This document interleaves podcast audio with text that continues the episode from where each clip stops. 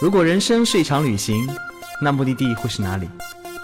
你可以选择带着疑问留在原地，也可以有多远浪多远。旅行不止吃住行，更不只是买买买。我们不说攻略，不灌鸡汤，时常走肾，偶尔走心。这里有最真实的旅行故事，最奇葩的囧途奇遇，最没有节操的激情四射。没有说走就走的勇气，没关系，带上耳朵，也可以有多远浪多远。本节目由全宇宙最奇葩的旅行公司稻草人旅行联合喜马拉雅电台联合推出。大家好，欢迎收听最新的一期《有多远浪多远》，我是主播道哥。我们上一期呢，请来了一个声音非常温婉、非常动听的女嘉宾皮皮，聊她关于新西兰打工旅行的事儿。我们上期聊了很多关于打工的话题，我们这一期就聊一聊在新西兰旅行的那些事儿。你好，皮皮。你好，道哥。哎，一听到声音我就酥软了。嗯。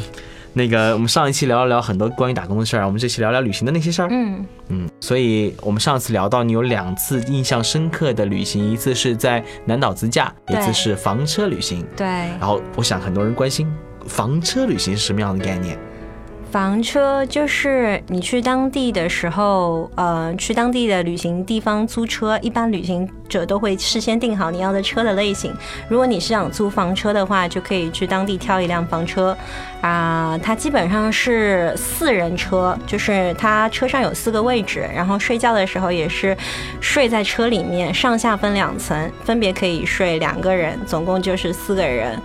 它是一种比较经济的旅行方式，而且它是你开到哪儿就可以睡到哪儿，就等于你可以睡在海边，也可以睡在呃山顶，什么样什么样的地方，只要能停车，基本上都可以睡。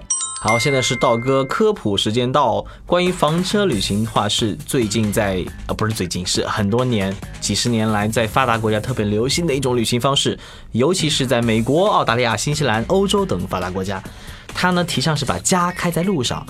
这些国家提供了非常多的营地，非常多的设备来帮助你建立。它有很好的充电系统，它有很好的排污系统，它甚至在营地里面提供洗澡的地方，提供做饭的燃气等等，来帮助你补充。这种把家开在路上的感觉是非常自由潇洒，也是很多目前年轻人特别喜欢的一种旅行方式。除了年轻，那就是拖家带口的家庭了。好了，科普时间结束，我们继续。对，嗯，在路上你开着房车的时候，你会发觉，呃，可能是因为有一种叫什么效应，就是你自己开着房车，你也会特别留意别人开房车的人在路上看到比效应吗？没有，看到就是开着比自己更豪华的房车的人，就会不停的踢掉，不不，就会就会想超车，没有啦，就会。啊，按一下喇叭，跟人家打一下招呼，就说哇，你开的也是房车，特别是开着跟自己租的租车公司同一家同一家租车公司的车，颜色也是我们租的是 Juicy 的绿车，嗯，然后就上面一个美女穿上面一个比基尼美女，对，然后我们只要看到别人也是 Juicy 的绿车，我们就会打一下招呼，对方就很懂，哇，原来你也是在这里啊。我觉得开 Juicy 的绿车的很多都是小那个非常年轻的小伙子、小美女，对。对，老爷爷老奶奶比较倾向于开那种大房车、稳气的车。对，嗯。然后最潇洒的是，其实他一般即使开着房车旅行，你也是要开进当地的营地的。嗯，他有专门供水可以供你洗澡，以及有公共厨房的一个营地。但是有时候路上就会有一些突发状况，你开不到那个营地，或者已经很晚了，临时没有办法，我们就有遇到过这样的状况。然后有停在路边，就荒郊野外，叫天天不应，叫地地不灵。新西兰真的是一个人很少的地方，一个晚上。上你开的一条小路，可能附近都不会有人路过，然后我们就没有办法。当天晚上已经太晚了，再开下去有点危险，就把车临时停在了路边睡了一晚。当天早上在早上早早的大概六七点钟的时候，就匆匆的把车开走了，因为也很怕当地的就是警察叔叔来找你麻烦。其实当地房车旅行规划的很好，所以他一般规定是你一定要开进专门停房车的营地。所以，嗯，打工的时候更多是跟当地人的接触，旅行的时候可能跟更多的当地人有所接触。所以，旅行以后你对新西兰的印象是怎样的？有没有发生什么改变？呃，旅行的时候是因为心情特别放松，所以跟当地人的交流可能更倾向于一个旅行者的心态。嗯，呃，我们住了很多不同的地方，就是有一些是当地人开的民宿，就会发觉当地人对生活的一个态度非常的简单，非常的亲近自然。呃，他们通常当地人都会有一个很大的院子，每个人都是悉心照料自己的院子，每个人院子里种的树花草都是不一样的，而且他们周末都会花很多时间打理自己的院子，感觉院子是自己最大的门楣，就是别人路过你房子的时候，看的不是你房子有多豪华，而是看着你院子里面种什么树，种的好不好看。嗯，好像我们特别没有共鸣，因为上海 对，你能有个阳台种两盆花就很不错了。对，他们的攀呃也不能说是攀比心态，他们的心思可能都跟我们不太一样，花在不一样的地方。他们更注重的是你平时出去玩，以及你攀岩、还有游泳、还有健身这些事情上面。怎么感觉都没有听到他们工作这件事情？呃。工作对他们来说是只是一个经济来源，不是最重要的生活方式。我在国内工作的时候，当时有一个新西兰代理，他每天呃，基本上我们跟世界各地的代理联系的时候，大家还是在一种紧张工作的状态。只有新西兰这一位代理，大概是四五十岁的中老年人，然后他就在新西兰每天大概快要下班四五点钟的时候。一定会准时发一条邮件说我要去海滩，我要去海滩喝啤酒了。你有机会的话，你们也来新西兰喝喝啤酒。这也是新西兰的生活方式，非常的自由，非常的随性，而且工作嘛，永远没有生活重要，生活家庭一定最重要。对他们从上到下，无论是白领阶层还是蓝领阶层，基本上都是，呃，工作只是生活的一部分，最重要的还是生活本身吧。嗯。所以，其实，在新西兰有很多很多很有意思的话。第一句话就叫做“嗯，人比动物要珍惜的多”。第二句话就是“ 我家的后花园比什么都重要”。对。第三句话就是“一切跟时尚没有关系，但求小而美”。对，新西兰人。新西兰虽说是发达国家，但你去新西兰会发觉，无论是大都市还是小城镇，当地人对时尚几乎没有概念。如果你梦想的是到新西兰会看到像纽约城市那种繁华的情形，你可能会失望。但是当地人比较，呃，比较好玩的是，他们觉得生活并不是一种炫在外面的东西，他们觉得我们自己心里开心就很好。所以当地的，嗯。当地人买衣服，很多人甚至会去二手店，就是去买二手的衣服。他们觉得衣服只要简单实用，穿的好用就好。然后也会有很节约的概念，比如说他们会在家里面有一个，呃，他们都有自己的车库。他们很多人就会用一个方式叫做 garage sale。就是把自己家里不用的东西放在车库里面整理一下，是二手市场。对，挂一派牌子出来，在那边就说：“哎，我们家大甩卖了，大家都来看看。”基本上就是半买半送了。哎，那在旅行过程当中有没有遇到什么特别好玩的人？我想他一定应该是跟您工作当中遇到人是不一样的。有旅行当中的话，心情比较放松，所以看人看世界可能就带着一种唯美的浪漫的色彩。所以工作是看这个资本家又敲我多少钱 啊？工作旅行的时候，哇，这个人 肯定心态不一样了。对，这旅行的时候，你看人都带着一股哇，这个人为什么会在这里做这件事情？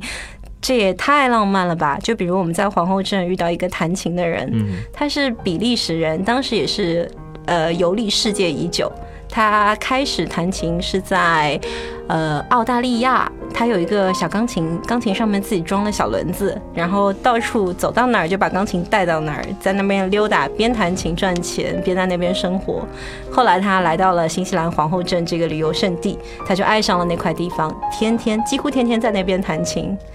然后当时第一次去听到他弹琴的时候，就觉得哇。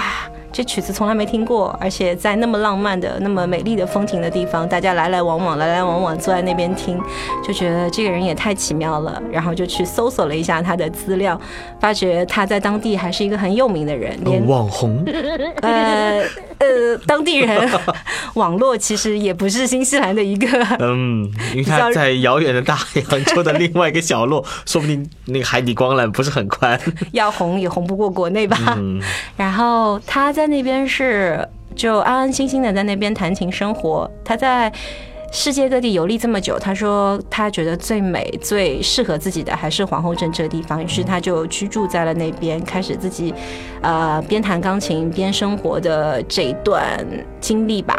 当时是有一个摄影师路过皇后镇，看到他弹琴，觉得很感动，就拍了一张照片。后来在《国家地理》杂志被登出了，然后这个弹钢琴的人跟这个摄影师都出名了。哇哦！现在是道哥科普时间到，我们要讲讲新西兰的旅游有哪些好玩的地方。首先，新西兰是分为北岛、南岛和最南部的一个斯图尔岛，那个岛可以忽略不计，太小。所以呢，北岛有什么？北岛有非常可爱的海边城市，那就是奥克兰。奥克兰也是整个新西兰最大的城市，整个四百多万新西兰有三分之一生活在奥克兰，同时奥克兰有将近十分之一更多的华人。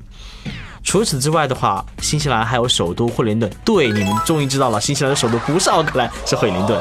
惠灵顿也被称为全世界最迷离的首都，它非常非常小，也被称为风之城。为什么呢？因为一天到晚非常大的风，它在一个海湾里，但是海湾里逃不过风的袭击。除此之外的话，北岛还有地热之城罗托鲁拉，然后有很多很多毛利人生活在那里。除了地热之城的话，还有新西兰最牛逼、最有名的一个国家公园，叫做汤加里洛国家公园，它也是全世界。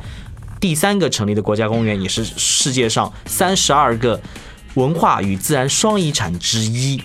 为什么那么有名呢？你去了就知道了，哈哈哈哈！我们这里就不多透露了。除此之外的话，北岛它多元的文化、多元的风景，还有本身的火山、地热等等资源，使得北岛跟南岛是完全不一样的景象。好，我们说完北岛，再说南岛。南岛有什么呢？南岛有无数无数的风景，其实最多就是湖。南岛你从北到南会经历 Tekapo、Wanaka 等等等等，反正很多很多有名的湖。这些湖旁边有很多很多小镇，像 Wanaka、Queenstown 还有 Te Anau，这些小镇呢都是非常有名的风景胜地。除此之外的话，南岛还有很多很多的冰川、峡湾，还有雪山。整个大洋洲最高的山 Mountain Cook 也在南岛，所以南岛是很多华人、很多中国人第一次去新西兰的首选，因为南岛的风景是非常非常壮丽跟吸引人的。但是北岛也是非常值得去的，所以我建议小伙伴们如果有足够的时间，把北岛、南岛一次玩个够。好了，我们说完那么多的目的地，我想问问 P P，你最喜欢哪一个？啊，因为我在那边不仅仅是旅行，就等于打工度假，还是把生活放在了那边。所以我最喜欢的两个地方是我待的最久的两个地方，分别是我位于的小镇，呃，应该没有人听过它的名字，叫 Twizel。它在 t a k a p o 旁边，但是基本上它被 t a k a p o 的美名都盖过了。其实它也是一个星空小镇。Twizel 应该是在 Mountain Cook 的南边和对 Lake Tekapo 的西边、东边哦西边对吧？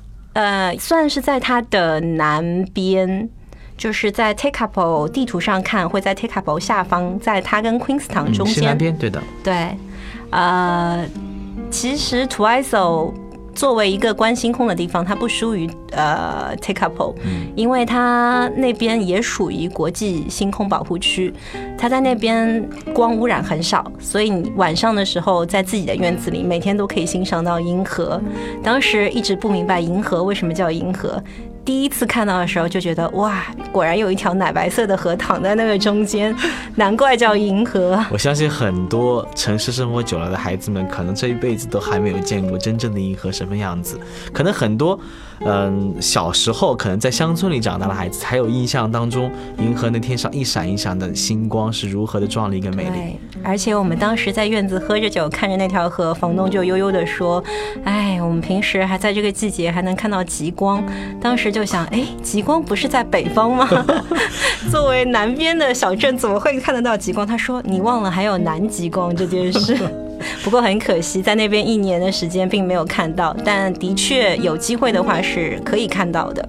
除了你生活小镇以外，还有什么地方喜欢呢？另外，那个生活的最久的就是刚刚有谈情人的皇后镇。皇后镇，对，它在很多旅行者眼里，觉得它是一个，呃，已经非常旅游化的城市，嗯也算不上城市，就是一个小镇。但是我觉得在，当你在新西兰一个一千人的小镇生活了三个月，回到一个比较繁华的小镇，每天看着世界各地的游客穿来缩去的时候，就会觉得，哇，还是有点热闹的气息会比较好，特所以别是。所以喜欢那边是因为 人突然多了起来，怀念了。可能每天呃，它的镇子比较小，但每天穿梭的旅行者有可能，如果你算上这些人流量的话，估计会比它的首都人还要更热闹一些。嗯，因为皇后镇呢常住人口只有八千多人，对，但是一年要服务两百多万游客。皇后镇它主要是美在山河湖泊，它那边的湖真的是，它是一个湖边的小镇，它从它那边驱车去瓦纳卡和 Tekapo 都不算很远，但是他们。这几个小镇串起来那一片地方，湖泊真的是很多姿多彩，而且它的山不算太高，所以如果是爬上那边的山，在那边仰望下面的湖泊的时候，整个人心里就会非常的舒畅。好了，我们说完那么多，哎，说的道哥好像出去浪啊，真不想憋在这个录音室里面。说完那么多路上的风景、路上的收获，那这一年当中你最大的收获是什么呢？一年当中，我觉得旅行一开始是风景吧，就是觉得风景特别的不一样，感觉到了一个世外桃源。明明活在同一个地球上，感觉像穿梭到了另外一个平行世界里。后来风景看多了以后，会觉得旅行中最最美的风景还是人，就是你会遇到各各种各样不同的人，呃。然后你会发觉这些人给你带来的一些观念上的冲击和，呃，很多新鲜的那些，就是你从来没有想过的想法，会给你很多值得思考的地方。你会可能更审视一下自己人生里哪一些是重要的，哪一些是不重要的。哇，我这段好像散文一般娓娓道来，其实总结成一句话就是。当你和世界对话的时候，听到的更多是自己的声音。对。当你跟很多人去聊天、去交流的时候，发现，哎，自己原来是这样子的，我怎么可以让自己做得更好？其实这就是旅行最大的一个魅力。对，其实它会让你发现你更更多的自己。哦，非常感谢皮皮，今天我们分享了在新西兰打工旅行的关于旅行的部分。嗯，大家听完这个节目会发现我们的节目如沐春风啊，那个清新拂面的，从来不装逼啊。那个如何继续关注我们节目呢？大家可以登录喜马拉雅的 APP 搜索“有多远浪多远”，你可以每一次带着你的耳朵去旅行。如果呢，你除了耳朵以外，还想带着你的眼睛、带着你的心灵去旅行，请在微信搜索“稻草人旅行”的公众号，我们会用各种各样的故事和美图吸引你，带着你去爱上这个世界。